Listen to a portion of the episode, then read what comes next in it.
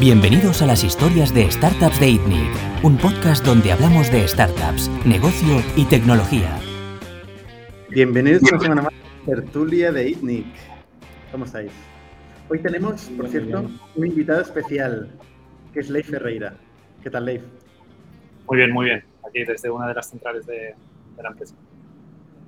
Muy bien. Y a César Miguel Áñez y a Jordi Romero. ¿Cómo estáis? Muy bien. Muy bien. Bueno, hemos invitado a Leif, entre otras cosas, bueno, aparte porque nos cayó muy bien en el podcast de INNIC, que si no lo habéis visto, tenéis que verlo, con la historia de Bit2Me.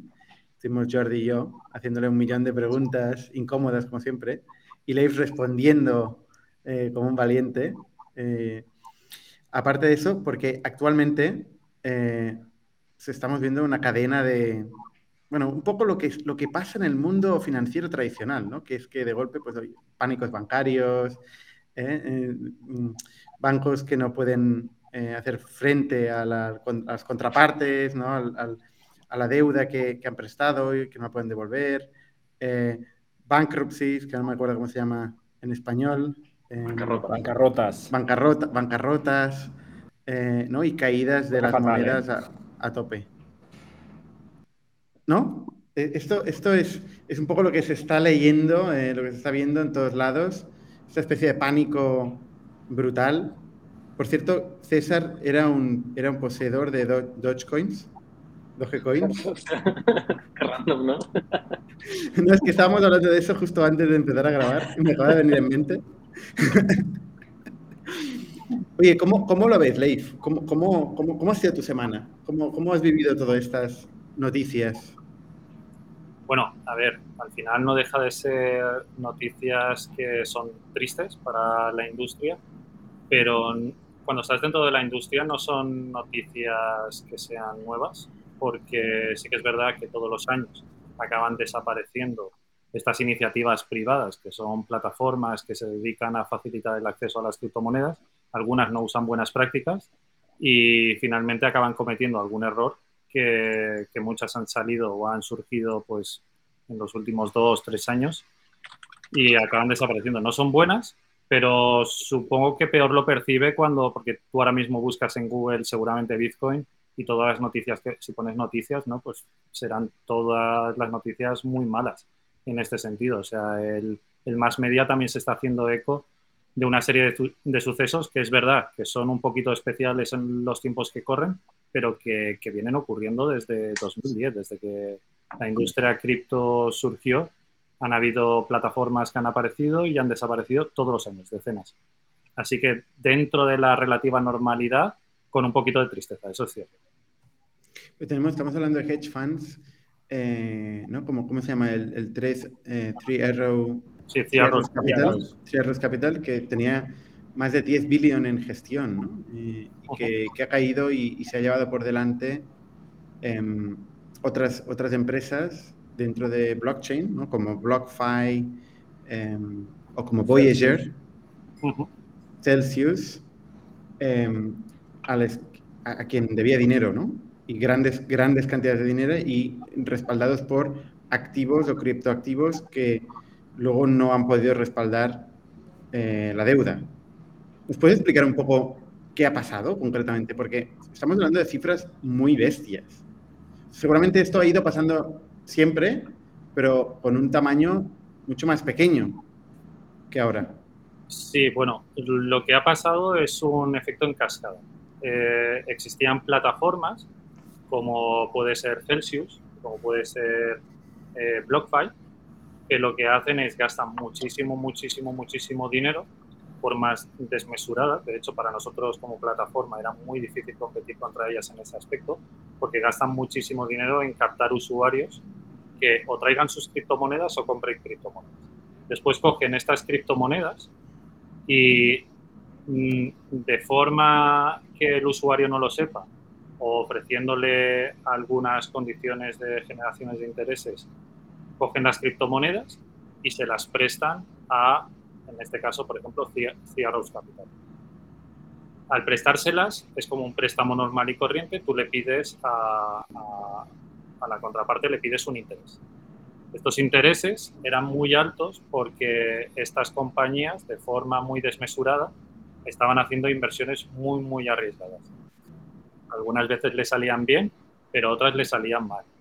Entre, entre las diferentes formas en las que se utiliza para generar intereses, tú puedes coger las criptomonedas y prestarlo a aquellos que se apalancan en mercados de, futuros, que cuando te apalancas en un mercado de futuros y haces, por ejemplo, por 5, pues si tú pones un Bitcoin, los otros cuatro Bitcoins tienen que salir de algún sitio.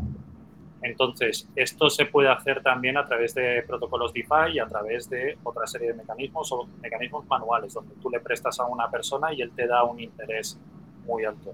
¿Qué pasa? Que si las acciones que hace esa persona que está recibiendo las criptomonedas o esa entidad, en este caso, y Rose Capital, que estaba cogiendo criptomonedas de muchas, eh, de muchos exchanges o de muchas plataformas, aquí, eh, estos exchanges no estaban analizando por, en absoluto qué, qué tipo de player estaban, estaban eh, utilizando para darle rentabilidad a estas criptomonedas. Y a veces ni siquiera se lo comunicaban a los usuarios, muchas de las veces cogían todas las criptomonedas y se las prestaban. Cuando estos han quebrado, estas plataformas se han quedado sin capacidad de poder devolver las criptomonedas a los usuarios. Entonces, se ha, encima se ha hecho públicas las relaciones que habían y, y todo el mundo ha, ido a las plataformas a retirar sus criptos. ¿Qué pasa? Que cuando retiraban, pues no había, no estaban las criptomonedas. Porque el exchange, a diferencia que con los euros, con el dinero tradicional, que tú puedes poner tu dinero en un banco, sí que ellos pueden coger el dinero y llevárselo, pero en una entidad de dinero electrónico, en un neobanco, por ejemplo, en Bit2Me, que nosotros tenemos una entidad de dinero electrónico, tú no puedes coger el dinero fiat y moverlo por regulación pero en, el mundo cripto tú sí que puedes coger las criptomonedas y darle movimiento a las criptomonedas. Nosotros, por suerte, no teníamos nada que ver con ese tipo de mecanismos. Hay plataformas muy, muy famosas que también estaban en, el mundo cripto, que también estaban vinculadas y aún así, por el rendimiento que, le han conseguido sacar en mucho tiempo, han conseguido hacer frente a las deudas. Hay otras que no. Nosotros, pues bueno, digamos que éramos los tontos de, del mundillo en este sentido, que no queríamos hacer ese tipo de, de prácticas. Y bueno, pues en este sentido hemos salido reforzados. Y ahora pues viene un periodo en el que muchas empresas van a consolidar. Nosotros estamos aprovechando para comprar algunas empresas, estamos haciendo M&A. Así que, que, bueno, va a haber una, una, reestructuración del sector, va a unificarse un poco como lo que ocurrió en el sector financiero de, eh, la crisis financiera que hubo en 2008, 2009, 2010, en el que hubo, hubieron muchas fusiones y muchas adquisiciones, pues un poco lo que está pasando ahora en el sector cripto. Se verán grandes players comprando a otros que, están en situaciones más problemáticas. También hubo mucha regulación tras la crisis del 2008, aunque ya la había la regulación en el sector financiero. Eh, ¿no? Por ejemplo, el Fondo de Garantía de Depósitos, ¿no? que tiene cualquier, cualquier banco, está obligado a tener un, tiene, tiene un fondo de garantía, ¿no? Eh, y, cualquier persona que tenga un depósito en un banco está protegido por el fondo de garantía. Esto no pasa en, en, blockchain. no, solo esto, o sea, no solo el fondo que es, es, del, es, del, Estado también quien lo respalda, sino los bancos tienen un límite de lo que pueden prestar. También. Eh, y esto bajó mucho después de la crisis. Ese límite bajó. Es un límite ahora. Pero ya existía, existía, y, bajó. Pero esto no, directamente no existe en el mundo blockchain. No hay nada en cripto, no hay nada. Estáis haciendo una, una, relación muy interesante y es que os estáis tomando ya como usuarios que normalmente no estáis dedicándoos profesionalmente a esto, os estáis tomando ya el sector cripto muy en serio. Este es un cambio porque estáis queriéndolo asemejar ya al sistema financiero tradicional, el cual bueno, es que la gente ha puesto ahí su dinero, no es que nos lo tomemos en serio, es que la gente ha puesto una cantidad muy seria de dinero ahí y la ha perdido de una manera seriamente rápida. Sí, pero, pero la gente de la calle concretamente. Tú puedes gastarte dinero en cuadros, tú puedes ponerlos en una galería de arte el de la galería de arte mañana se va y no hay un fondo de garantía o lo que sea. Aquí es un poquito diferente. O ir al casino y, fusilarte tus ahorros. Bueno, sí. Te puedes tomar las criptos como un casino, algunas lo son, algunas criptomonedas. Yo considero Bitcoin y, Ethereum un, mundo totalmente diferente, sobre todo Bitcoin, por supuesto. Pero lo que quiero decir es cómo el gobierno ya se está empezando a tomar esto muy en serio, de la misma forma que se lo empezaron a tomar muy en serio los primeros early adopters de Bitcoin, ya están entendiendo de que esto realmente es dinero, de que cuando un país, incluso sea el país que sea, pero ya lo toma como dinero, hostia, pues eh, ya las cosas empiezan a cambiar. Y ahora la sociedad, sobre todo los que entran nuevo, se sorprenden porque dicen, oye, ¿por qué no hay regulación a la misma altura, que pueda dar garantías a los ciudadanos a la misma altura que puede haber con el dinero tradicional, porque en su mente ya están entendiendo a Bitcoin como dinero, cosa que además los early adopters del principio es como que agradecen, ¿no? Porque es lo que se estaba buscando.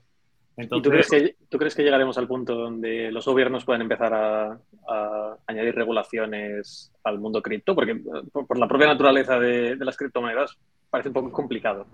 No, no, no. ¿Cómo, se va ¿Cómo se va a proteger a, eh, a, los consumidores finales, ¿no? que quieren escapar del gobierno. Los usuarios de cripto que, quieren huir del gobierno, claro, es un poco... ahora tienen que ser protegidos por el gobierno. Es la gran contradicción. no, todo, el mundo usuario de cripto quiere escapar del gobierno. No, no todos. O sea, sí que es verdad que hay un movimiento en el cual eh, entienden a Bitcoin como una herramienta para poderte desvincular de tu gobierno nacional, pero Bitcoin al final se creó como un sistema para desvincularse del modelo de generación de dinero de los bancos centrales. De hecho, en el primer bloque de Bitcoin, en la blockchain, en cada bloque se pueden añadir metadatos. Hay un texto que es como un nuevo rescate al sistema financiero por parte de los bancos centrales a través de una nueva emisión de dinero. ¿Qué genera eso? Inflación del poder adquisitivo de toda la ciudadanía por salvar a quienes han creado el problema. Entonces, esto era un poco el motivo, ¿no? No era luchar tanto contra tu gobierno que te pueda freír o no a impuestos. Hay mucha gente del mundo cripto que, entiende Bitcoin para hacer eso. No obstante, ojo, usar Bitcoin para cometer cualquier tipo de delito es la forma más estúpida de hacerlo porque todo queda registrado en Bitcoin. Y estos que piensan que no, compraré Bitcoin o compraré criptomonedas sin entregar mi DNI a través de alguna plataforma o a pie de calle, igual que lo utilizas tú, también lo utilizan los delincuentes esa misma vía. Y tú acabarás comprando bitcoins manchados. Y un bitcoin no es fungible con otro bitcoin, a pesar de que muchas veces yo mismo incluso lo suelo decir, los bitcoins son fungibles. No puedes cambiar un bitcoin por otro bitcoin, porque en un billete de 50 euros tú no puedes mirar por detrás y ver todo el, flujo que ha hecho. En cambio, en un bitcoin tú sí que puedes mirar por detrás y saber si ha pasado por mercados negros. De, de tal forma que si quieres cometer un delito o si quieres acabar comprando criptomonedas en lugares donde no se siga una serie de regulación, de la misma forma que lo estás haciendo tú, también los están haciendo otros y te puedes ver metido en un problema muy fácilmente. Así que yo creo que regulación, no creo, se está haciendo. De hecho, MICA es una de estas regulaciones a nivel europeo. Eh, nosotros como plataforma somos sujeto obligado. Ya estábamos haciendo mecanismos de sujeto obligado antes de estar obligados y ahora lo somos como cualquier banco online, en el cual tú cuando te registras tienes que enseñar tu DNI. ¿Por qué? el KYC, que tiene un banco, ¿no? el Know Your Customer, esto ya es una realidad también en el mundo cripto, en Europa al menos. Es una realidad, tal cual. Y cada vez lo será más, porque sí que es verdad que en eh, los gobiernos lo que sí que están buscando es, por un lado, poder identificar a las plataformas que ofrecen estos servicios para que no se vayan con los fondos de las personas, con lo cual, por esa parte, genial. Por otro lado, para que este tipo de tecnología no se pueda utilizar para hacer delitos, que es verdad que se utiliza, igual que se utilizan las zapatillas o los coches para atracar bancos, existe esa, esa, realidad y en cripto no pasa desapercibido, pero existía antes de Bitcoin y después de Bitcoin seguirá existiendo si es que desaparece Bitcoin en algún momento, cosa que dudo. Pero bueno, que eso no va a desaparecer. Aún así, lo que buscan los gobiernos es evitar que, esa, que sea una herramienta utilizada para esto. Yo también es una cosa que, que me gusta. Luego está la frontera entre qué significa delito o no. Financiar una alternativa democrática en un país dictatorial es delito eh, salir a bailar en una determinada hora por, por tu concepto religioso que no puedas salir en una determinada hora es delito. Ser homosexual en un país y eh, hacer una transacción que cuente qué tipo de consumo has hecho y te puedan colgar por ello es delito, bueno, está esa frontera. Está esa frontera y creo que la presión de solventar eso tiene que ir por otro lado. En cambio, el tipo de dinero que utilicemos, eh, el tipo de camino hacia el que vamos, que sin duda esto no es más que un pasito más en ese roadmap hacia una dirección, yo creo que es mejor esto que, nada, sin duda. yo, lo que no entiendo, eh, Leif, o sea, si realmente el objetivo es básicamente el control de la inflación, el control de la, del stock de dinero eh, en un determinado territorio o entidad nacional, em, si, si, este es el, problema, o sea, mm, sería mucho más fácil controlar eso de alguna forma, ¿no? Legislar eso, eh, ser capaz de actuar sobre esto que montar todo este tinglao del blockchain. Sí, pero... Porque, es un tinglao, no sé. Sí, el blockchain tiene, tiene una cosa curiosa. Es un código abierto y una de las cosas que le gusta eh, o por las que les gusta Bitcoin a gente como yo, que tengo un background tecnológico, es que en el sistema financiero tradicional, tú con tus ideas o con, la, con lo que quieras montar sobre ello, tienes muchísimas barreras hay muchísimos, muchísimos problemas para ser parte de ello. En cambio, en Bitcoin o en este ecosistema, cualquier programador desde, su, desde sus ideas pues puede aportar. Entonces, es un tinglao a medias y porque si tú quisieras cambiar todo ese sistema tradicional, ostras, hay muchos intereses. Yo siempre digo que, que si el dinero da poder, imagínate el poder que da controlar aquello que da poder. Y, parece una chorrada, pero es que al final tú lo empiezas a pensar y hay una generación o una forma de generar el dinero que responde a unos intereses políticos, por eso están las políticas económicas. Y aquí lo que se proponía era la economía separarlo.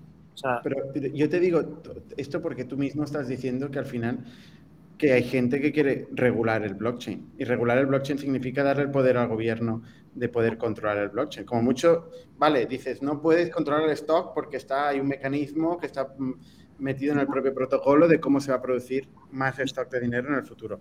Pero, oye, si puedes controlar quién lo usa, cómo se usa, cómo se transacciona, incluso puedes acabar tocando el protocolo, pues al final, al final ya es lo mismo. Bueno, a ver, no vas a poder controlar el blockchain como tal, lo que sí que es verdad que a través de plataformas como Bit2Me son las puertas de entrada a ese ecosistema. Luego en ese ecosistema tú puedes fluir libremente, pero sí que es verdad que necesitas entrar para obtener bitcoins, que son esas monedas con las cuales se puede pagar la ejecución de códigos de smart contracts dentro de la blockchain de Bitcoin o en Ethereum con Ether, sí que es verdad que tienes que pasar a través de una plataforma eh, o de un intermediario que te dé acceso, que te dé esas criptomonedas. Yo creo que eh, es diferente controlar las plataformas o conseguir que identificar a las personas que van a utilizar este tipo de cosas que, que controlar blockchain. Y luego, ojo, eh, al final el planeta es muy grande. en África pues no se toman las mismas medidas, en en Latinoamérica todavía no existe este tipo de controles. hasta que se ponga de acuerdo todo el planeta, pues pasará un tiempo también. Controlar es, ya está controlado, ¿eh? es, poner leyes y luego enforzarlas. O sea, por ejemplo, la fiscalidad de criptomonedas ya está controlada. Eh, tú tienes que pagar impuestos de tus rendimientos en las criptomonedas. Eh, otra cosa es que la gente se escaquee, igual que podrías hacer cobrando en efectivo y lo puedes intentar haciendo cobrar en, cobrando en, en cripto. Tú puedes controlar quién puede hacer de exchange o quién puede hacer de banco cripto. Yo podría hacer un banco de efectivo y decir, oye, dame tus ahorros en efectivo y yo te voy dando intereses. Me van a meter en la cárcel porque es ilegal hacer esto, ¿no? Entonces, seguramente, sin estar registrado en la CNMV y todas estas historias, podrían hacer lo mismo en el mundo cripto, sin tener que tocar una línea de código, simplemente haciendo leyes de quién puede hacer qué y qué, qué mecanismos de supervisión hay que hacer, qué mínimos eh, de tesorería tienes que tener, ¿no? Que, cómo protegemos al ciudadano. Yo entiendo que esto se puede hacer sin tener que meterte en el código, en la tecnología de, de, cripto. Eh, pero, buena suerte. en realidad es el mundo donde vivimos. O sea, para montar una compañía de cualquier tipo, pues acabarás pagando también tasas y cuando tengas beneficios pagas tasas. O sea, hay mucho, o sea, no es tanto un impuesto a las criptomonedas, sino es un impuesto a los beneficios. Cuando tú tienes beneficios de lo que sea, el gobierno quiere su parte. Entonces, Pero la regulación que tiene que hacer no es tanto por recaudación, sino por proteger al ciudadano. ¿no? O sea, lo que estamos diciendo aquí es que ha pasado que unos exchanges eh, han sido un poco demasiado eh, arriesgados con la gestión del dinero depositado que no era suyo, sino que era de sus clientes, y lo ha perdido. Entonces, esto en el mundo financiero tradicional está regulado y se puede regular esto mismo en el mundo cripto. Es decir, si tú quieres ser custodio o como se diga de las criptos de ciudadanos de mi país, tienes que seguir estas reglas. Si no las sigues, te voy a meter en la cárcel o te voy a cerrar el chiringuito. Esto lo pueden hacer y seguramente lo deberían hacer. Pasa es que entramos en las contradicciones de que estamos regulando el mundo que como gran razón de ser es un poco la alternativa al mundo regulado. Pero, pero bueno, esto ya nos lo has contestado. No, y sería, y sería darle mucha legitimidad a un modelo financiero que es contrario a un modelo centralizado desde el punto de vista de la generación de dinero. Entonces ahí existe una, una, batalla internamental en los reguladores, pero que sin duda, eh, forzados a ver la realidad en la que nos encontramos, acabará ocurriendo. O sea, eh, es lo normal que una plataforma que actúa de puente, porque todavía seguimos utilizando un dinero que no no es blockchain, tienes que saltar de ese dinero ahí. Es normal que exista una regulación y que, y que se intente proteger a, al consumidor. O sea, así debería ser. Nosotros cuando montamos la compañía, disculpa, cuando montamos la compañía teníamos la oportunidad de montarla aquí o montarla en un paraíso fiscal. Total. Es una forma o la otra, ¿no? Lo puedes montar. Pero al final, la diferencia entre nosotros y muchas otras plataformas era justamente eso, poder estar dentro, o sea, poder estar de forma transparente en una regulación cercana a los ciudadanos y, que no tuvieran el miedo de dónde va a estar su dinero, dónde puede correr, dentro de que no había una regulación y que por mucho que nosotros llamáramos a pedir una regulación, no se nos quería aplicar. De hecho, no se nos quería aplicar y por ese problema tuvimos que eh, tener banco nos costaba mucho, tener inversores también. era, fue un periodo muy complicado, mucha incertidumbre. Yo, iba a preguntar, una de las cosas de, de, Bitcoin ¿no? que, es chula es que tú tienes el control de tu moneda, ¿no? Eh, tienes la clave, en tienes la clave em, privada de tu moneda, ¿no? Y, y, puedes pues, transaccionar cuando quieras, ¿no? No te la pueden quitar, no te la pueden robar. Pero claro, como esto tiene una experiencia usuario muy compleja, eh, existen los exchanges, donde yo básicamente le doy el monopolio de, del control de mi, de mi moneda a un, a, un tercero, ¿no? Y es lo que hace pues mi peluquero, que casualmente mi peluquero pues invirtió en, en Bitcoin, ¿no? Sin ser técnico ni absolutamente nada. Te cobran eh, Bitcoins el peluquero. pues si, fuera por él seguramente. Eh, pues claro, entonces, ¿qué pasa? Ostras, esta parte de este exchange, que al final es lo que me facilita la experiencia de usuario, es el que actúa en una situación como esta, arriesgándose y luego yo no puedo acceder a mi, a mi, a mi Bitcoin, con lo cual me acaba pasando lo mismo que me pasaba en el sistema financiero, ¿no? Normal, o sea...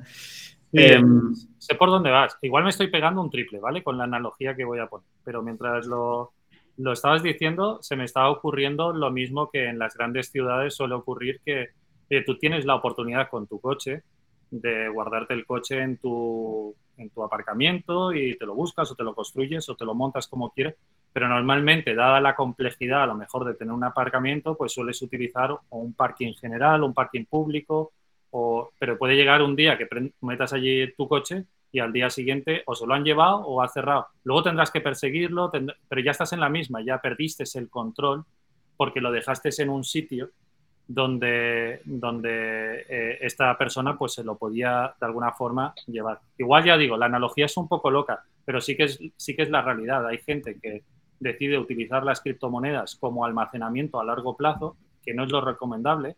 Lo recomendable es, oye, tú utilizas un exchange para comprar criptomonedas, tal vez quieres utilizar las criptomonedas no como inversión, sino como herramienta de trabajo para mandarlo a otro sitio, perfecto, lo mandas al instante y listo o no, o a lo mejor quieres hacerlo como una herramienta de inversión a largo plazo. Bueno, pues hay herramientas con las que tú puedes coger en un monedero eh, multifirma que custodies con tu familia o en un monedero con clave mnemotécnica, eh, un wallet HD donde tú puedes, eh, o un cold wallet, un paper wallet. Existen mecanismos, pero sí, es verdad que hay gente que, la, que, que prefiere, al final, por la simplicidad, dejarlo ahí en esas plataformas. No es lo recomendable, para nada. Ya. Yo quería recular un poquito, eh, porque estábamos hablando de Three Arrows eh, y Celsius y, lo que ha pasado ahí, y has comentado una cosa, Leif, que me generaba una duda, que es eh, que lo que ha pasado es que estos exchanges han prestado con o sin conocimiento de sus propietarios mm, tokens a estos hedge funds y compañía para que hagan, entre otras cosas, eh, se apalanquen, ¿no? Eh, utilicen leverage o, utilicen apalancamiento para, para, generar más retornos. Mi pregunta es, ¿por qué hace falta un token para hacer leverage? O sea, no puedes simplemente, o sea, al final es un tema de, de, dar un préstamo, ¿no? O sea, quien permite hacer leverage dice, tú eres fiable, tú tienes mil euros, yo te dejo que arriesgues cinco mil, eh, no necesito el token de otro, yo solo necesito saber que te voy a poder perseguir a ti. ¿Por qué necesito el token de otro para hacer leverage si lo puedo hacer aquí, financiero puro? o uno se fía del otro o el otro se fía de, de, ti. Pero como tú eres el que estás interesado en sacarle rendimientos, el otro juega en esa teoría de juegos de poder diciendo, oye, yo prefiero... yo soy colateral. O sea, yo presto... hablando de colateral. Es como una hipoteca a la casa. Es lo mismo. Ya, pero la diferencia es la, casa parte. Pues la casa de otro no es la mía. o sea, yo si soy yo quien quiero leverage, es mi casa la que tengo que poner encima de la mesa, no la de Leif. Lo que no estoy entendiendo es cómo puede ser que Leif haya perdido su casa para yo poder arriesgar eh, y, invertir más dinero del que tengo. Esto no lo acabo de Pero esto es posible que en los términos y condiciones, de la misma forma que tú tienes una hipoteca y si el banco quiebra, en teoría la, la casa es de, del banco. Sea, por mucho que te falte un mes para pagar, la casa es del banco. Y si el banco quiebra y tiene que pagar con los activos, ¿qué pasa con las hipotecas? ¿Pierdes la casa? Lo que pasa es que ya entramos en ese modelo regulado donde se supone que, tiene que estar todo bien resuelto, ¿no? Aquí en el mundo cripto hay unos términos y condiciones seguramente en esas plataformas en las que les has cedido que ellos puedan coger esas criptomonedas en tu nombre y prestarlas. Es un poco jungla, ¿eh? eh Leif, oye, es un poco jungla. Tú, yo me acuerdo en el podcast que decías, es que está muy bien porque vamos a dar eh, capacidad, o sea, el blockchain va a dar capacidad de financiación a países en África donde no tienen infraestructura. Sí, pero vaya riesgo, ¿eh? Sí, de la misma forma que cuando se liberalizó la imprenta, había gente que la utilizaba para imprimir libros que explicaban cosas que al poder no le interesaba o que explicaban cosas que podían poner en riesgo a algunas personas. Entonces, sí que es verdad, es una herramienta al final que, que dentro de la creatividad humana se va a poder utilizar para hacer cosas buenas y cosas malas. Esa es la realidad. Y lo que está claro es que estamos en un momento muy, muy, muy inicial, pero ha generado un hype tan bestia que ahora, ostras, en pocos meses han desaparecido algunos trillions de valor del mundo. Claro, trillions, o sea, estamos hablando de varias economías españolas que han desaparecido. Sea, hay, gente que ha, ha, palmado mucha pasta. En realidad, en realidad no es que haya desaparecido, lo único que ha pasado, lo que ha ocurrido, sí que es verdad que han desaparecido el bolsillo de unos para aparecer en, en los bolsillos de otros, ¿no? Porque sí que es verdad que al final, excepto lo que ha pasado en Terra, allí, eh, o los hackeos. Estoy de acero, estoy de acero, ¿no? O Luna. Pero que al final esta, estas, estos préstamos que se han ido poniendo como colateral de cosas y que incluso han estado en mercados y que se han ido ejecutando en stop loss, que han desencadenado otros stop loss, ese es otro melón también que debería regularse, que, que las plataformas bueno, si queréis luego hablamos de esto, pero sin duda lo que genera son unas ventas de esas criptomonedas que acaban comprando otras personas a menor precio por las caídas de precio. Pero no es que las criptomonedas desaparezcan como tal, sino ha habido una transferencia de manos. Pero sí que, sí que ha habido, pues en este caso, unas plataformas que han cogido las criptomonedas de unos usuarios que, que han hecho una práctica que en mi punto de vista no debería hacerse y, y las han prestado sin miramientos sin analizar prácticamente nada, con el máximo riesgo posible para intentar obtener el máximo beneficio sin tener en cuenta a los usuarios. ¿Y estos usuarios quién son? O sea, ¿son, me gusta mucho la frase del el pequeño ahorrador o son... Mi, peluquero. Hmm. Tu peluquero es el que ha perdido la pasta de esta forma. Seguro. Ah, habrá, habrá, algún peluquero que, habrá, que, que, estaba en Celsius, habrá o en BlockFi y habrán también grandes inversores. Hay gente hay gente que ha perdido ellos solos pues casi un, un O sea, toda la gente que está detrás de, de Genesis, Barry Silver y demás. ¿Qué pasa? Que, bueno, eh, saben al juego que juegan. Claro, ese es el tema. Si, de hecho, no sabe, sabe, lo que está haciendo, claro, no, hay ningún problema, ¿no? El, problema es la gente, como el peluquero de Bernat, que no, que no entiende de dónde está poniendo el dinero. Ha oído que otra gente pues, ha ganado no sé cuánto por ciento este año y claro, va y pone todos sus ahorros ahí. Yo he oído esta historia un montón de veces. ¿Cómo sí, el peluquero que es, un ah, artista, ¿eh? El peluquero. No, sé si el mayor problema del peluquero de Bernat son los bitcoins, ¿eh? Depende, yo he oído gente que, ha cogido todos sus ahorros y los ha puesto en, un exchange, tranquilísimo. Y no, no sabe ni, ni, lo que es un bitcoin. Nosotros entrevistamos pero bueno, podría, podría haberlo metido cualquier... Sí, nosotros entrevistamos a un emprendedor en el podcast que pidió un préstamo de 500.000 euros para comprar bitcoins. No vamos a decir quién es. Eh, espero que los haya vendido o diversificado a tiempo. No, ese tipo de prácticas, ese tipo de prácticas para nada son recomendadas. Son prácticas eh, muy, muy arriesgadas. Y, y, son prácticas que al final yo recomiendo que nunca pongas aquel dinero con el que vayas a comer. Y por supuesto un préstamo, pedir un préstamo. Eh, si no lo tienes, o eres muy bueno utilizando el apalancamiento, la deuda, los préstamos inteligentes y demás, que no suele ser lo normal, nunca, jamás pidas un préstamo para comprar criptomonedas.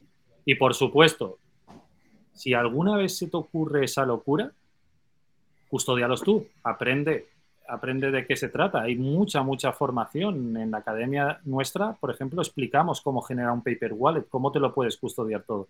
Aprende a gestionarlo.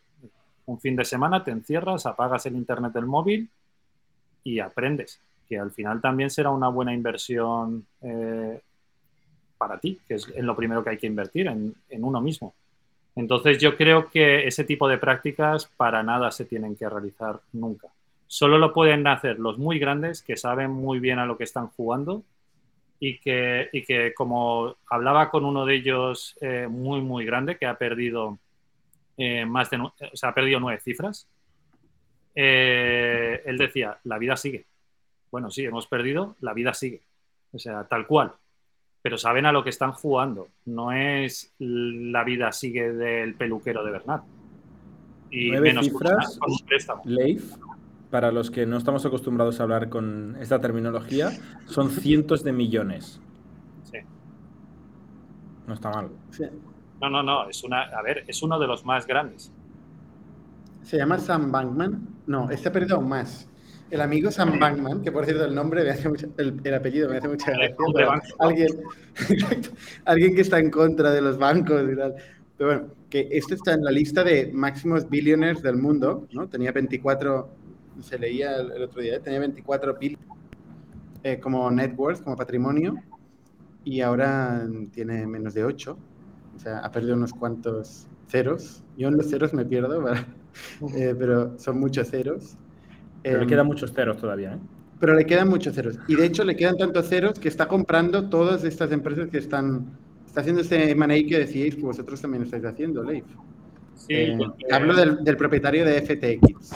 Claro, tener en cuenta también, bueno, y este canal que, va un poco, bueno, un poco no, principalmente no de criptomonedas, sino de emprender y de crear empresas y demás, al final ya lo sabéis, o sea, de M&A se puede hacer con el cash que tienes también puedes hacer cambio de cromos, también puedes hacer AirNow, también puedes hacer mil fórmulas, apalancarte en cosas, pues bueno, una startup o una compañía ya del tamaño que es, eh, en este caso, todo lo que está detrás de Sam Backman, que no es FTX únicamente, está Alameda Research. Hay unos pequeños players en la industria de las criptos que no se, que no se habla nunca de ellos, pero son quienes parten el bacalao, quienes, quienes manejan todo esto. Se llaman los market makers. Los Illuminati de las cripto. Los Illuminati de las cripto, ¿no? Eh, eso, los market makers, GS, eh, perdón, GSR. GSR es un market maker, market maker, perdón. Wintermute es un market maker y Alameda Research es un market maker. Alameda Research es eh, la parte de market making y de trading cuantitativo y demás de Sam Bankman. Con el dinero de esto, que inicialmente empezó haciendo operaciones de arbitraje muy sencillitas, pero que las escaló a mucha cantidad y ganaba ya millones. Una operación de arbitraje es en una plataforma cripto que Bitcoin está a 10 mil dólares y en otra está a 11 mil dólares, Si compras un Bitcoin en una y la vendes en la otra, ganas mil. Oye, y si esto lo Pura generación de valor, pura generación de valor para el mundo. Bueno, esto, esto ocurre constantemente en el sistema financiero tradicional. ¿eh? Esto es eh, aprovechar las ineficiencias de los mercados para generar un, precio homogenizado y estándar a nivel mundial. De tal forma que el precio de Bitcoin hoy vale una especie de estándar, un precio único gracias a este tipo de players. Pues este tipo de, de, empresas que se dedican, como el que eh, hablaba, susurra a los caballos, ¿no? Pues esto es tratar de susurrarle a las gráficas para que hagan lo que tú quieres. Eso es a través de robots y vas haciendo operaciones en función de determinados algoritmos. Este tipo de, este tipo de operación, llamada arbitraje, que es a través de esas técnicas, es muy sencillita y con esto Sam Bankman empezó ese imperio. Después eh, montó Alameda Research, se dedicó a hacer esto para criptomonedas, es decir, las criptomonedas necesitan tener mercados líquidos y con el dinero de esto montó FTX. Y FTX pues es un exchange también muy grande, en un paraíso fiscal también, pero muy grande. Y, y a día de hoy, pues bueno, ellos sin duda les habrá afectado porque también son personas que hacen operaciones arriesgadas. Que el chico este tiene 30 años, o no llega, ¿no? Sí, sí. 20, y pico, ¿no? Sí, 20, o igual ya tiene 30. Era uno de eh, la persona menor de 30 más millonaria del mundo. Carayito. O Porque Zuckerberg ya tiene 30. se, le, se, le, escapó Zuckerberg. Y este César le, le, va a pillar rápido. César la rapa. Nosotros ya, nosotros ya no podemos. Dos tweets más de, muchas razones. Dos tweets más de Elon Musk y los doges de César, tú de moon, ¿eh? Exacto. Oye, aparte de las, eh, de las de los colapsos eh, por efectos dominó del colateral, etcétera, que comentamos antes, eh, también obviamente por la bajada de precios y el famoso crypto winter, ha habido mucha bajada de volumen de transacciones. El otro día leía que el volumen de NFTs que se, se, se, se, intercambian en OpenSea había bajado un 70% de los máximos de hace unos pocos meses.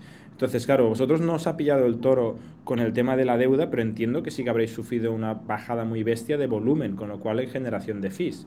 Eh, ¿Puedes compartir qué estáis viendo en el mercado vosotros de, intercambio de criptos? Sí, pero bueno, no se parece, o sea, no, se distancia mucho a incluso el mercado tradicional, donde empresas como, como Facebook, como Netflix y demás también han caído porcentajes de 60-70%, o sea, cosas muy, muy locas. Pero sí, sí que es verdad que en plataformas como las nuestras, cuando, cuando no existe una demanda especulativa tan alta, pues ocurre ese tipo, de, ese tipo de situaciones donde las comisiones, al final nosotros de qué ganamos dinero como compañía, bueno, tenemos muchísimos frentes, pero uno de los principales revenue streams son, son las comisiones por las compraventas.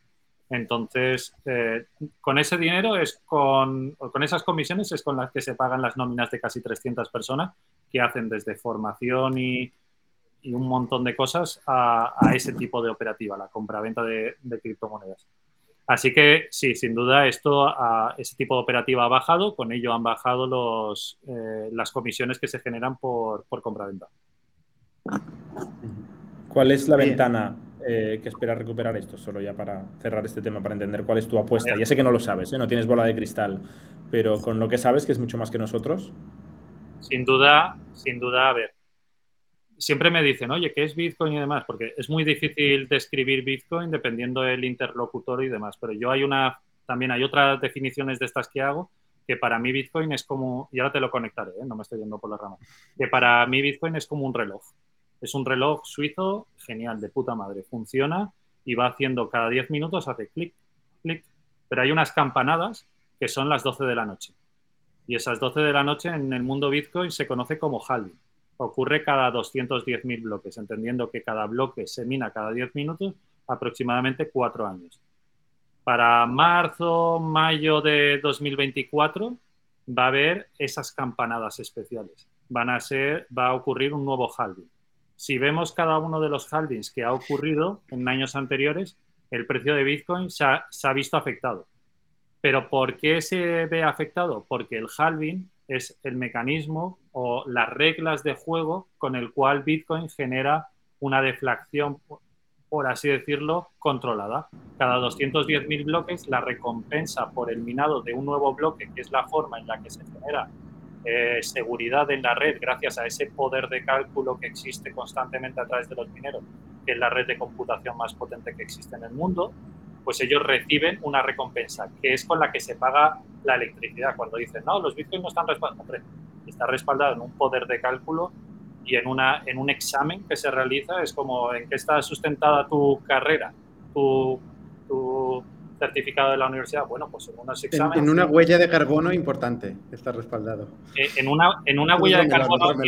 Sí, en una huella de carbono importante, tan importante como la que puede generar Internet. Y no nos fijemos tanto. Todas las respuestas, Leif, es lo mío está mal, pero mira esta otra cosa que es igual de mala o peor. ¿eh? No, pero no, no, no quería decir eso. Lo que quiero decir es que existe una huella de carbono también en muchas otras cosas, pero no nos fijamos porque no es el no es de alguna forma eh, el meme del momento o la, cosa trending del momento, pero en vez de fijarnos en el gasto que genera, ¿por qué no nos fijamos en el origen de cómo se genera la electricidad que consume?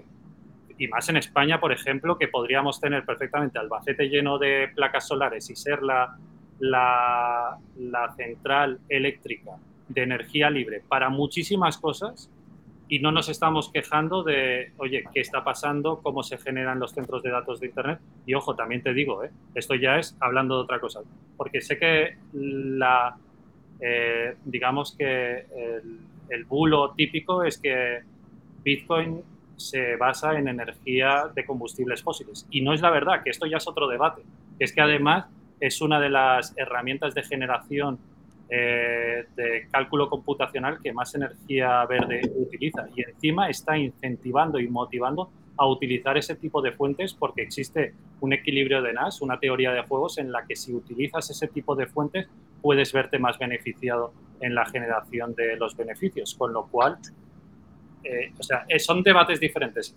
Por un lado está el por qué no nos fijamos en el origen de la electricidad más que en el gasto de la electricidad sin duda luego podemos fijarnos en el gasto de la electricidad y existen ahí otras variantes que es algoritmos de consenso que existen. Bitcoin tiene un algoritmo de consenso que es Proof of Work, existen otros algoritmos Proof of Stake. Pero es que además, luego si nos fijamos en el Proof of Work, tenemos que ver la realidad de cómo se están originando a día de hoy el gasto computación o el gasto eléctrico para generar el, el, el cálculo computacional que tiene el Proof of Work, el algoritmo de consenso de la red de Bitcoin. O sea que hay como muchas desviaciones, pero la realidad es que Bitcoin no, o sea, consume mucha energía, pero no genera, porque dicen, ¿cuánta energía consume? Consume más energía que un país X, el que sea, que eso es otro medio bulo. Pero no significa que genere eh, la huella de carbono, de carbono del país X, sino que consume electricidad. Porque, como digo, Sí, no me quería meter en este tema de la, de la energía. No, de hecho, el tema del crypto winter, hablamos del crypto winter, pero podemos hablar del tech winter. O sea, porque ya no es crypto winter, estamos hablando de tech winter. ¿eh? O sea, todo lo que es tecnología se ha ido a la mierda, básicamente. ¿no? Y, y, hablando de eso, pero el Crypto Winter quería decir una cosa, el Crypto Winter hay un relojito, que ese relojito es bastante determinante. En el Tech Winter es complicado saber el reloj. Yo te puedo decir una fecha del Crypto Winter cuando va a haber un cambio de tendencia. En el Tech Winter supongo, a lo mejor me lo podéis decir, pero supongo que... dinos la fecha, dinos la fecha que, que preparamos ya las, no, No, o sea, que va, a haber, que va a haber un cambio de tendencia viendo lo que ha pasado en años anteriores, de la misma ¿Qué, ¿Qué, es lo que ha pasado en años anteriores cuando ha llegado esta fecha? El halving. El halving. Cuando ocurre el halving. Sí, sí, pero, ¿qué, pero ¿qué, ha ocurrido en el precio del Bitcoin cuando ha ocurrido esto? Pues, pues ha crecido. Ha crecido. Ha crecido. De hecho, en 2017 me hicieron esta misma pregunta de cuánto costaría Bitcoin eh, para dentro de cinco años, que es justamente ahora. Yo dije que estaría en torno a los 25 mil dólares. por ahí está. Y esto es un vídeo que, se hizo muy famoso, lo vieron como un millón de personas en un canal que se llamaba Mundo Desconocido, que luego salió la pues censura de mi, peluquero, mi peluquero lo vio. Sí. Pero no, me queda claro cómo el halving este afecta al precio del Bitcoin. O sea, ¿cómo, Porque hay menos oferta, es más difícil generar Bitcoins, con lo cual son más escasos, ¿no? Es más caro generar Bitcoin, el Bitcoin existente pasa a tener más valor, ¿no? Bueno, puedes pasar a tener más valor si la demanda eh, no es por el hecho de que se generen menos Bitcoin. Si la demanda es la misma y todo en este, en este planeta se funciona con oferta y demanda, si la oferta es más limitada, de hecho es la mitad de limitada, y la demanda sigue siendo la misma, lo que se genera es una subida de precios. ¿Quiere decir que esto va a ocurrir? No necesariamente. ¿Quiere decir que hace falta que los bitcoins valgan más para que los mineros cómo se generan menos bitcoins puedan pagar el gasto de electricidad. Tampoco necesariamente, porque si, si no llega a compensar, los mineros se desconectan, el algoritmo de, complejidad de Bitcoin, que se llama algoritmo de complejidad, cada 2016 bloques hace un reajuste de complejidad y se, se reduce. Pero bueno, esto ya son temas... Os juro, os juro una cosa, quería hablar de blockchain 15 minutos. Ah, es, es, un rabbit hole el tema de blockchain, o sea, es imposible hablar en plan superficialmente porque enseguida tienes que acabar yendo al algoritmo de complejidad y ese es el problema. en 1624 hubo una convención que es el halving, el proof of work, es súper complejo. Pero, pero está, bien, está bien al final conocer los detallitos de, de lo que sustentan sí, las sí, cosas. Es como, y cuando al final eres técnico, pues este tipo de cosas son las que te permiten luego encontrar oportunidades de generación de negocio, que al final es lo que yo vi en esto. Yo vi una oportunidad ahí de dar un servicio en aquello que para mí también era un problema y decidí dar, el, dar un paso para poder facilitar a gente como yo que quería probar este tipo de cosas. Entonces, ahí es donde está la oportunidad. Cuando empiezas a profundizar por el rabbit hole, ves pequeños matices que dices, ostras, esto es un... Sí, sí, no, no, no, sí, sí, es súper interesante. O sea, para gente técnica esto podemos pasarnos la vida y, y, nos encantaría y nos lo pasaremos muy bien. Pero bueno, esta tertulia va de, de, tecnología en general y de hecho yo quería hablar de otras cosas. Tenía una lista. Ya no hay tiempo, ¿verdad? Uno. Vamos a por las, por una vez. Por una vez hay A ver, una, una, que porque nos lo han preguntado por Twitter eh, y me gustaría hablar, que es el, el, tema del cierre de la venta de Globo. Eh, que no sé si lo habéis escuchado, pero bueno, esta semana se ha cerrado finalmente esta transacción que se anunció a las 12 de la madrugada de, del fin de año, una cosa curiosa, yo estaba ahí con, el, con las uvas y, y, y vi el, el mensaje de, de, la transacción de Globo, y que finalmente parece que en marzo se acabó de fijar, no, no sé qué términos, acabó la due diligence, y que ahora ha acabado, finalmente, se han transmitido esta operación que se genera una ampliación de capital con pago en especies, donde se pagan acciones finalmente a los, a los, que, han, a los que optaron por la transacción, que son el 96% de las, eh, de las participaciones de Globo, eh, han recibido a cambio una participación de Delivery Hero, pero claro, mm, lo han recibido según lo que yo he leído por aquí eh, y lo que medio ha explicado públicamente Oscar, eh, a, pues lo han recibido a un valor un 65% más bajo de estos 2,3 billion que se publicaron en su momento. Es decir, por el camino, eh, Globo se, se, se, ha desunicornizado, que es un concepto que está de moda. Todo lo que en los últimos dos años fueron unicorns, muchas, muchos se han desunicornizado. Los que han necesitado pasta, los que no siguen en este limbo del, del unicorn.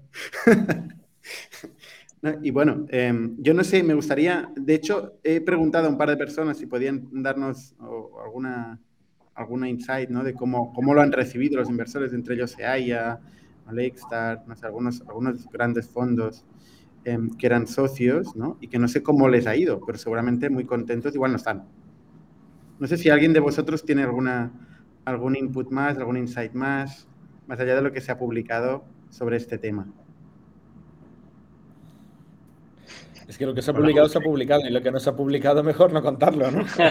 Exacto. O sea, a ver, aquí hay, hay, un, hay un aprendizaje muy doloroso eh, en la venta en acciones, ¿no? O sea, muchas veces la gente explica historias de cuando eh, se vendió, eh, yo qué sé, WhatsApp a, a Facebook eh, y, y, la revalorización de parte del precio de compra en acciones, porque las acciones de Facebook subieron un montón, esa es el, la parte ganadora, ¿no? Luego está el que quizá no se explica tanto, que vendió a valoración 2.3 billion, hicieron todas sus cuentas, se compraron ya el Porsche o la casa de vacaciones, etcétera, y luego resulta que quizá acabaron vendiendo más barato de lo que, de lo que habían pagado, ¿no? Porque sí, hubo un par de rondas... Hay mucha gente que se gasta el dinero antes de tenerlo, ¿eh? Esto es un clásico. Y claro, por el camino pasa eso, ¿eh? O sea, es, eh, es, una, es, una, es un fenómeno. Claro, nadie protegió, se ve contractualmente, un floor o un, o un roof, ¿no? En esta transacción. Eso por lo que se ha publicado también, ¿eh? Eh, entonces, claro. mm, Bueno, se hizo en número de acciones. Esta es la putada, ¿no? No se hizo en fiat, que diría Leif. Se hizo en número de acciones. Claro. Ya, pero, pero todo el mundo sabía que esto era una posibilidad, ¿no? No, o sea, nadie, Mm, espera- estaba pensando que se iba a ir a la mierda no. el precio de acción al 70%. Nadie. Nadie. Joder. Y al 70% súmale el 10% de devaluación que ha habido de inflación del propio Fiat. Exacto. Exacto. Para, si hubieran para pagado un trozo en los pobres que Bitcoin, ya sería ¿no? No, pues también estarían jodidos igual. En Bitcoin estarían jodidos también, sí. Pu- Puede ser que haya la combinación de ¿eh? gente que tuviera acciones de Globo y... Hay mucha O sea, gente con acciones de Globo, porque fueron socios de los primeros crowdfundings, aunque estos realmente han ganado dinero. Yo creo que una lección muy, muy dolorosa es que si levantas mucha pasta, solo tienes un camino, que es ir hasta el final. Si quieres generar retornos. O sea, si levantas mucho dinero, mm, vender pocas veces genera buenos A ver. retornos. Tampoco, tampoco es eso, Jordi, porque tampoco es normal que pase lo que ha pasado. O sea, las cosas como sean. Pero es que han levantado mucha pasta. Estamos hablando de levantar mil millones Más, de euros. más de mil millones, sí. Claro, si levantas mil millones de euros, tienes que comerte el mundo. Es mucho dinero, mil millones de O sea, euros. actualmente con a, a 800 millones es inferior el valor de la empresa que, eh, que, que lo- que la pasta levantada, ¿no? Seguramente la venta no era opcional. O sea, al final había un aspecto ahí de que alguien se hacía cargo de, de- la inversión que necesitaba la compañía para seguir creciendo. O sea, no estamos hablando de, uy, qué bien, aquí hay el deal del, del siglo, sino también decir, oye, necesitamos esto. Seguramente eh, necesitaban pulmón para poder seguir pagando el crecimiento, que sabemos que es un modelo de negocio que no es hiper rentable en el corto plazo. Quizá lo sea en el largo, todavía no lo hemos demostrado, pero en el corto claramente no lo es. Y hay que decir que todos los players en este sector eh, les ha pasado lo mismo. Eh, sin ir más lejos, Gorilas eh, está cerrando su, su flota de riders, que en, en- en Alemania, si, si no recuerdo mal, pues tienen encapsulada en Italia, otra empresa. No, no sé en qué país. Tienen, tienen empresas para los riders, porque por las leyes laborales tienen que contratar a la gente, entonces acaban encapsulando los riders en empresas y estas empresas de riders están cerrando y echando todos los riders actualmente. O sea que esa es la, la situación un poco de este mercado, un mercado muy especulativo, muy enfocado al crecimiento, al cambio de tendencia, eh, ¿no? Con, con- de hecho, justo después de la compra de Delivery Hero, eh, un, un gran banco publicó un informe que decía que esos modelos no eran sostenibles a largo plazo y eso tampoco les ayudó eh, en, este, en este momento. ¿no? Entonces, bueno, veremos, veremos qué pasa con todo este sector. Es Eh, posible eh, que, que rebote el precio de acción, ¿eh? que esperemos un año o dos y la economía se normalice un poco y de repente los 2,3 billions sean esos o sean incluso más. Pasa es que de momento hace subida, obviamente. Estamos en un momento muy jodido de mercado en general, como decía Leif, que tenía razón. Todo eh, el sistema económico financiero está sufriendo mucho ahora mismo. Leif, ibas a decir algo. No, pero de alguna forma creo que ya has respondido. Iba a preguntarte si, desde la experiencia que vosotros tenéis, yo es que al final soy emprendedor de rebote prácticamente, pero, Como todos, como todos los que estamos aquí. pero desde la experiencia que lleváis y demás, si, si pensabais que esa época dorada de la startup, porque yo desde fuera era como que... claro, Obvio. Tam- también tienes un vídeo de un millón de visitas que lo dijiste. No, no, no, pero que era como que veía que, o sea, las startups recaudaban dinero, todo el rato era, oye, entraba otro inversor para querer venderlo más caro. ¿Te acuerdas cuando me decías, oye, Bitcoin es Ponzi, ¿no? Porque todo el rato estás intentando venderlo a otro que entra. Sí. Y me recordaba, pues esto, a que van entrando inversores, pero que esa Bueno, pero hay un, de la hay un matiz. Hay, hay un matiz. La startup está vendiendo un producto o un servicio que está generando valor a, una- a un cliente, el que sea, y con este valor está generando una, un, un- Sí, Bueno, sí, estas son las, startups buenas, ¿eh? Porque también hay startups que no hacen esto. Sin duda, Bueno, pero no hacen esto porque, porque no lo consiguen. Pero su, su hipótesis es esta. Generar todas. cash flow. Generar cash Claro, flow. generar cash flow. Dos palabras o tres, pero generar cash flow es la idea. Sí. sin duda, sin duda, pero las correlaciones de los múltiplos, es decir, hasta Ah, qué este es el punto, tema. Este es el, hasta qué este es el punto tema. ha habido una, una época dorada, ¿no? Del múltiplo. Hombre, si dices toda, la comida que la gente vaya a consumir en el mundo la va a traer un globo.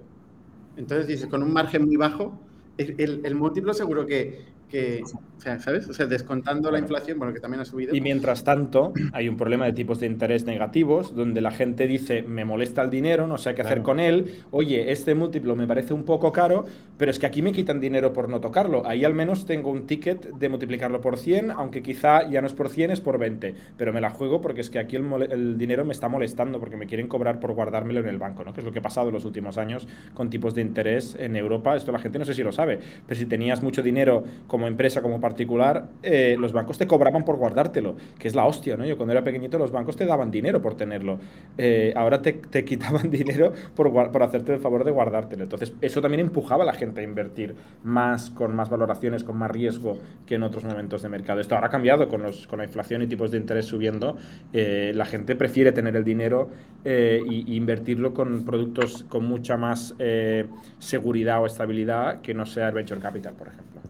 Venga, que tenemos tres minutos y medio para las preguntas. Leif, dispara.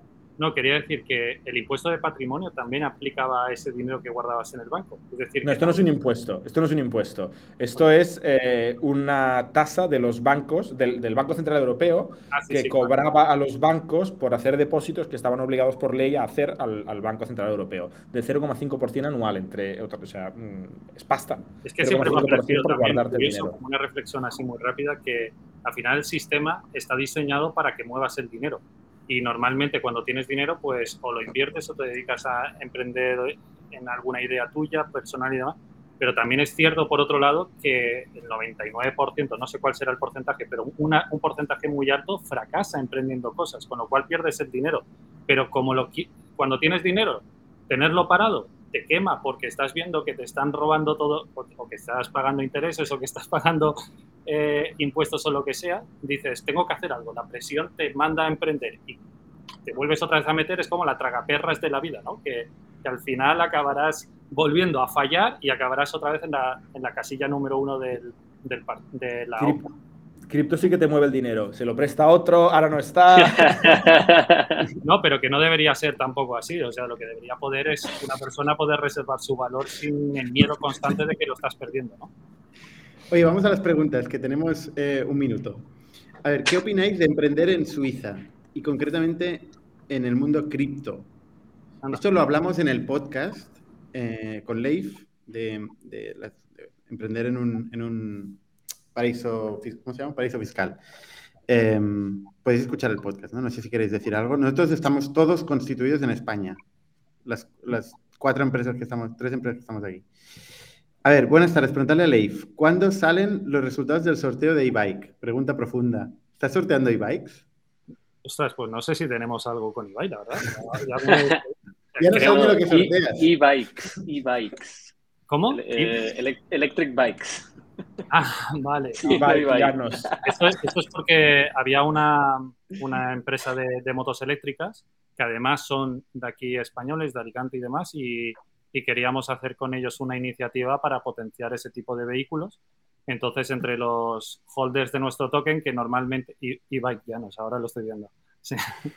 Entre los, los, holders que tienen nuestro token, pues de vez en cuando les traemos cosas exclusivas para ellos y este caso era pues un, un sorteo de, unas, de unos vehículos eléctricos. Pero ¿cuándo salen los resultados? No, no, sabría decirte cuándo salen específicamente, vale, pero vale. sé que son los que están allí detrás del todo del todo, aquellos llevan el control. La verdad es que no... Oye, no, no, no queda nadie ¿eh? en tu oficina, Leif. Sí, no, a ver, a ver, esto no es Corea del Norte. Yo, yo todavía tengo, no es Corea del Norte. Cuando llega, quitando de algunos. Sí, mira. Cuando, Jordi ha estado en la tertulia. Mira, concretamente. Cuando, cuando, llegan las 5 o las 6 de la tarde, normalmente llevamos una jornada eh, flexible de entrada y algunos pues se quedan más tarde. Y... O sea, no se curra mucho en el mundo cripto, ¿no? Hola, hola. Sí, sí, es no, no va a volver más, ¿eh, Leif? es broma, es broma. a ver, ¿qué más? Eh, me preguntan qué pasó con los Manager Tips, que es un formato que experimenté, que no me gustó a mí mismo, eh, porque era demasiado prescriptivo, o sea, parecía demasiado contundente lo que estaba diciendo. Entonces, estoy dando una vuelta cómo hacerlo, cómo transmitir el mismo mensaje, mis propios learnings, pero de otra forma. ¿Eh? Ya, ya, ya, lo publicaremos por ahí cuando, cuando vuelva a empezarlo. Em, ¿Qué más? ¿Creéis que debe, ah, que debe hacer hoy día un UX UI designer para progresar y llevar su carrera al siguiente nivel? Eso para César igual. Muy random, pero... Venga. Em, básicamente aprender de negocio. Es, lo que tiene que hacer. Que es la vida. bueno, tú, ya, tú ya desde el principio, César, desde tus inicios, hacías negocio. Te metiste en UI UX. Pero es que al final es parte de lo mismo. yo, yo, siempre defenderé que UI, UI UX es product design, cuando, cuando lo aplicas a productos digitales, obviamente. Y cuando hablas de producto digital, es que tienes que saber lo que estás construyendo y por qué lo estás construyendo. Y eso implica entender el mercado, entender el cliente, entender la estrategia de la compañía, etcétera, etcétera. Entonces, si quieres progresar, eh, hazte más horizontal. Aprende de negocio. A nosotros nos cuesta mucho encontrar perfiles transversales de UX, por ejemplo, y de otras cosas. Queremos contratar esos perfiles, los pagamos más. Esos factores los fabricábamos. Claro. Más que blockchain developers, Leif.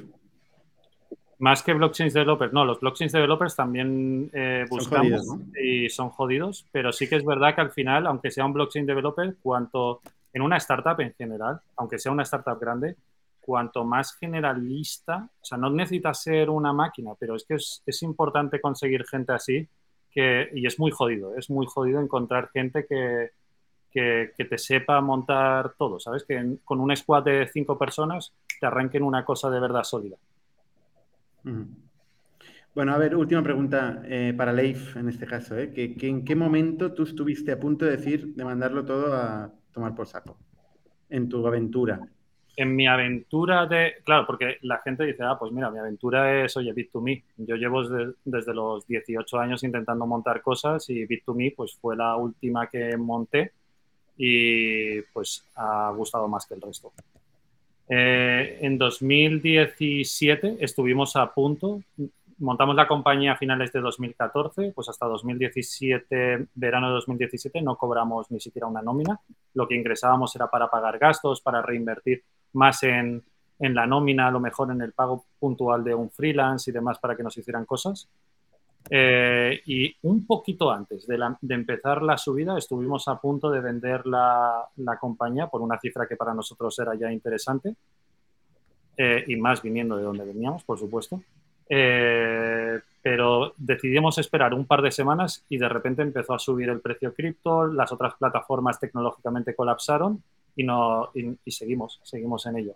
Y a partir de allí ya pues con un equipo y un, una fortaleza que ya pues te hace seguir el día a día de forma muchísimo mejor que cuando tenías que estar programando, resolviendo tickets, periodistas que te preguntan, eh, de todo, ¿no? Ahí es mucho más estresante a las 4 de la mañana levantarte porque algo se ha caído, el servidor o lo que sea, mucho más estresante. Lo bueno venía de vivir ese modelo. Ahora volver hacia atrás es más jodido, ¿no? Que sería más, si volviéramos ahí sería más jodido, pero cuando has conocido lo bueno, volver atrás es una putada. Es lo mismo que pasa con las startups que han levantado pasta y que ahora tienen que ir a, mirar en la levita. Es un veneno, es un veneno jodido que te puede, si tienes una mentalidad de emprendedor, a veces hasta deprimir. Está claro. Oye, pues muchísimas gracias, Leif, por, por participar. Te tendremos ahí como experto de cabecera para todos los temas blockchain. Genial. Eh, gracias, César y Jordi. Y nos vemos la semana que viene. Chao. Chao. Somos un ecosistema de startups tech de Barcelona, creadores de Camalún, Kipu y Factorial, entre otras. Ofrecemos más de 5.000 metros cuadrados de coworking a startups y organizamos eventos diarios para discutir negocio y tecnología hasta la saciedad. Desde ITNIC Fund invertimos en equipos con capacidad de construir grandes productos y negocios. ¡Te esperamos!